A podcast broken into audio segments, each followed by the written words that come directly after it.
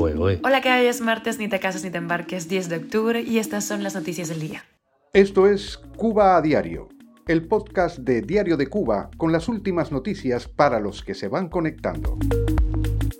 Pese a las sanciones de Estados Unidos contra Pemex, un barco de Gaesa carga combustible en México.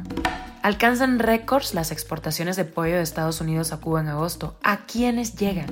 La sociedad civil llama a la participación propositiva en las asambleas de rendición de cuentas del régimen. El 25% de un grupo de niños examinados en Ciego de Ávila sufre algún tipo de parásito. Y el equipo campeón de la Copa del Caribe pierde un tercer pelotero antes de regresar a Cuba. Esto es Cuba a Diario, el podcast noticioso de Diario de Cuba. Un buque tanquero, Vilma, propiedad del conglomerado empresarial de los militares cubanos Gaesa, entró a la terminal de Pajaritos eh, perteneciente a la petrolera estatal de México Pemex y se encuentra cargando combustible según fuentes consultadas por Diario de Cuba. Lo anterior ocurre a pesar de que Pemex fue sancionada por Estados Unidos debido a los cargamentos enviados a Cuba, cuyo gobierno está bajo sanciones de Washington, eh, y a que la secretaria de Relaciones Exteriores mexicanas, Alicia Bárcena, hace aseguró a mediados de septiembre que su gobierno detendría los cargamentos donados a Cuba a menos que La Habana pagara por el petróleo. El director general de la petrolera mexicana Pemex, Octavio Romero, negó el lunes que la estatal haya donado crudo a algún gobierno extranjero, al ser consultado sobre si la compañía lo había hecho con Cuba. Cuba a diario. Y la carne de pollo importada a Cuba desde Estados Unidos alcanzó en agosto récords de todos los tiempos, tanto en valor como en toneladas. Esto de acuerdo con la información publicada por el economista cubano Pedro Monreal. Monreal alertó en su red social mm, X, Twitter, la diré Twitter, de que la inefectiva política económica oficial hace que las micropymes, lejos de contribuir a la producción nacional de la principal proteína animal consumida en Cuba, parecería estar reforzando la dependencia importadora, lo cual entraña un gran riesgo para la seguridad alimentaria.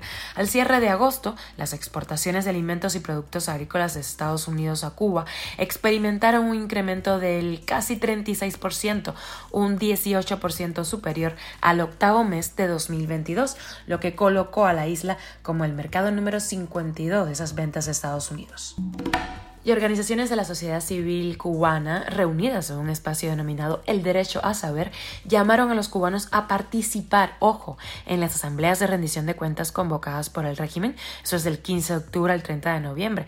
Asimismo ofrecieron una serie de fundamentos para la participación en este proceso.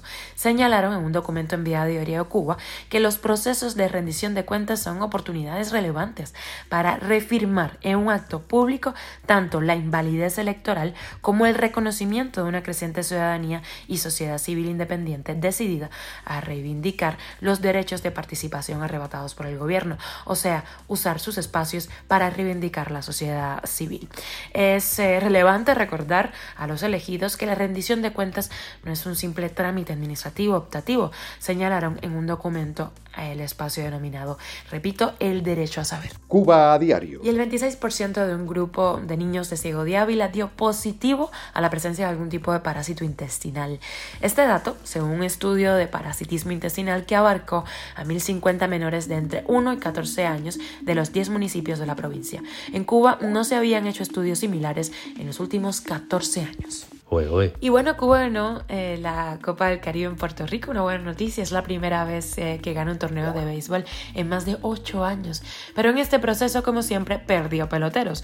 Son el Ministerio de Turismo del Deporte Cubano. El lanzador derecho Jeudis Reyes se convirtió en el tercer miembro de este equipo en abandonar la delegación. De acuerdo con el periodista deportivo Francis Romero, Reyes dejó al equipo en el aeropuerto antes de regresar a Cuba desde Puerto Rico, la sede de la Copa. Se sumó así al jardinero Osday Silva y al lanzador Frankie Quintana, todos de esta delegación. Son 52 ya las fugas hasta la fecha en el deporte cubano. Esto es Cuba a Diario, el podcast noticioso de Diario de Cuba, dirigido por Wendy Lascano y producido por Raiza Fernández. Y hasta aquí llegamos por hoy. Gracias por informarte con nosotros. Te recuerdo que estamos contigo de lunes a viernes. Yo soy Wendy Lascano desde la parte técnica Raiza Fernández. Mañana más.